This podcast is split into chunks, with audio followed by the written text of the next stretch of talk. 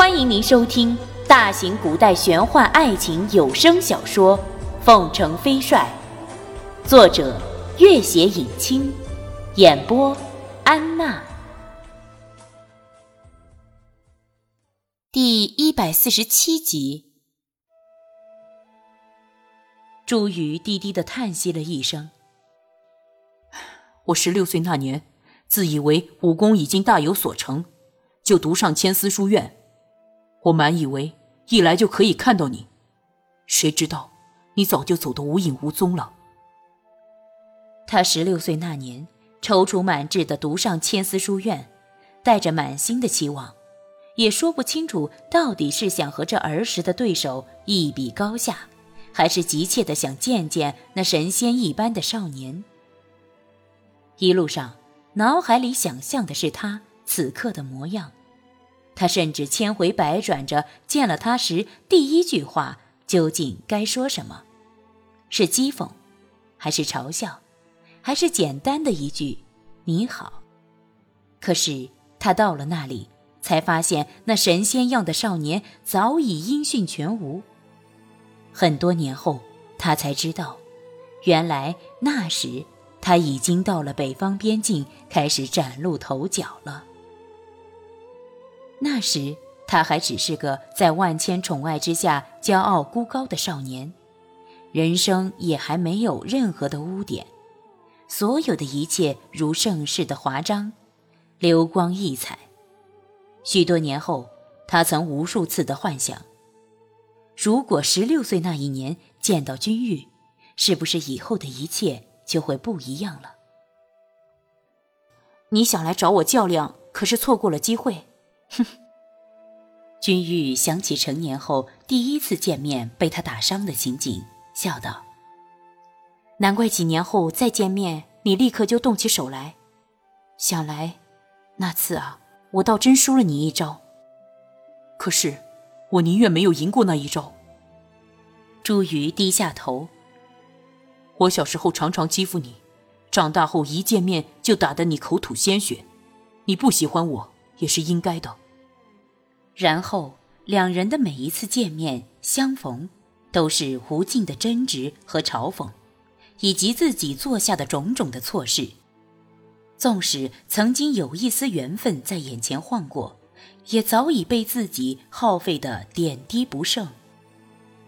君玉看他那悔恨的神情，笑道：“当时是朱刚偷袭的，你并不想打伤我的，这一点我还是清楚的。”可是，如果我不和你较量，朱刚怎偷袭得了你？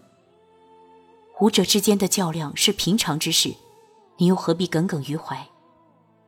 朱瑜凄然道：“武者之间的较量，拓桑会这般和你较量吗？”君玉闭了嘴巴。拓桑就连玩雪仗都怕打疼了自己，又怎会和自己较量？拓桑永远也不会和自己较量。如果一切可以重来，如果我们不是那么早分离，如果我们可以一同在书院长大，如果我不是那么坏，如果人生哪里有那么多如果啊？君玉看着他，无言以答。朱瑜盯着他，内心成灰。惨淡的月光照在两人脸上，两人都沉默了。过了许久。朱瑜转开目光，淡淡的道：“我见过拓桑了。”君玉喜道：“什么时候？我带兵搜捕你的时候。”君玉记起那个日子，正是二人在那山谷里听得马蹄声，拓桑只身离开半天，回来告诉自己已经打发了那群追兵的时候。君玉微笑了起来：“我的眼睛瞎了。”在大漠里迷路，以为再也逃不出去了。这时拓桑出现了，原来他真的还活着。可惜他照顾我那么多天，都不能看到他。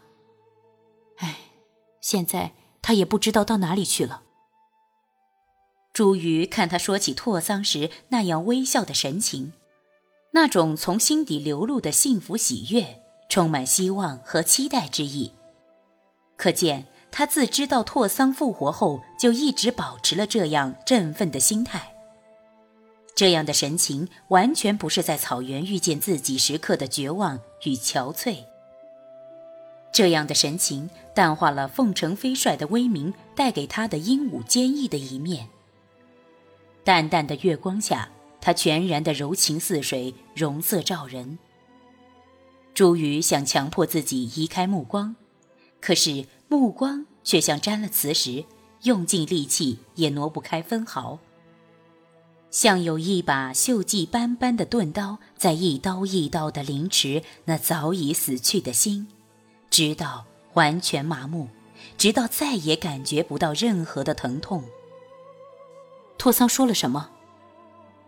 他没说什么，只是警告我。哦。他警告我，要我死心塌地的做自己的驸马，说再敢对你有什么非分之想，休怪他不客气。一句十分简单的话说出口，才发现全身的力气都似乎已经耗尽。那原本已经如腐木一般的心，一刀刀慢慢割下去，竟然还会感觉到隐隐的痛。君玉别过头，不敢看他那样绝望的眼神。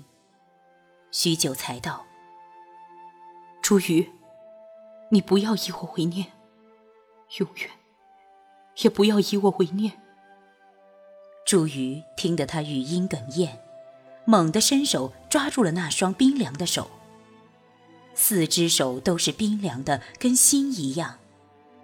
明明就在身畔，触手可及。可偏偏心已冰冷，再见无期。朱宇猛地松开，站起身，踉跄走出几步，又停下。君玉，以后战场相见，我绝对不会对你手下留情的。我也是，我也绝不会留情的。朱瑜，你一向不是我的对手，战场上也是，所以你一定要好好准备。好。这才是凤城飞帅的本色，我一定会精心准备的。话音刚落，他的身影已经在几丈开外了。君玉呆在原地，露水湿了头发也不知道，眼前金星乱冒，竟是朱瑜的影子。朱瑜在青海湖边碎玉的样子，朱瑜在雪崩前的那声惨呼，朱瑜在韩景园的自残。许久，君玉抬起头看了看天空那样惨淡的月色。你又何必以我为念？有些人生来就是为了敌对，而绝非相爱。一朵淡淡的云彩飘过来，轻轻遮住了那轮惨淡的月色。君玉慢慢站了起来，怅然地看了看西宁府的方向，然后。大步往西宁府而去，走出好远，忽然感觉到一丝奇异的氛围。他回头，此刻月色当头，孤零零的几棵树显示并无藏人的功能。他默默地站了一会儿，心里更加怅然，转过身，拔足飞奔起来。那几棵树的后面还有几棵树，一个黑影。贴在最高的一棵树梢上，像一只巨大的蝙蝠。他听见他叹息，看着他怅然。此刻，他见他的影子走得一点儿也不见了，才无声地跃下树来。我可多，你现在总可以放心离开了吧？一个极其苍老的身影出现在背后，正是那老得不能再老的老和尚。他沉默了一下。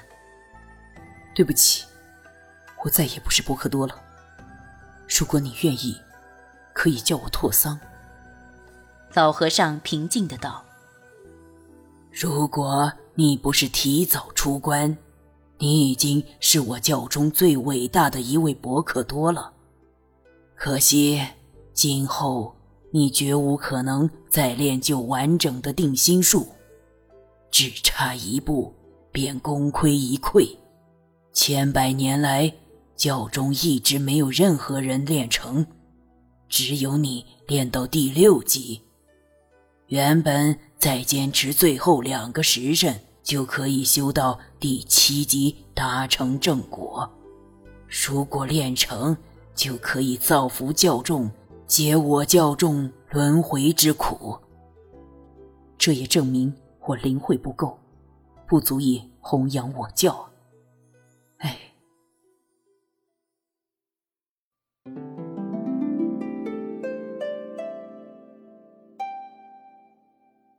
本集播讲完毕，感谢您的关注与收听。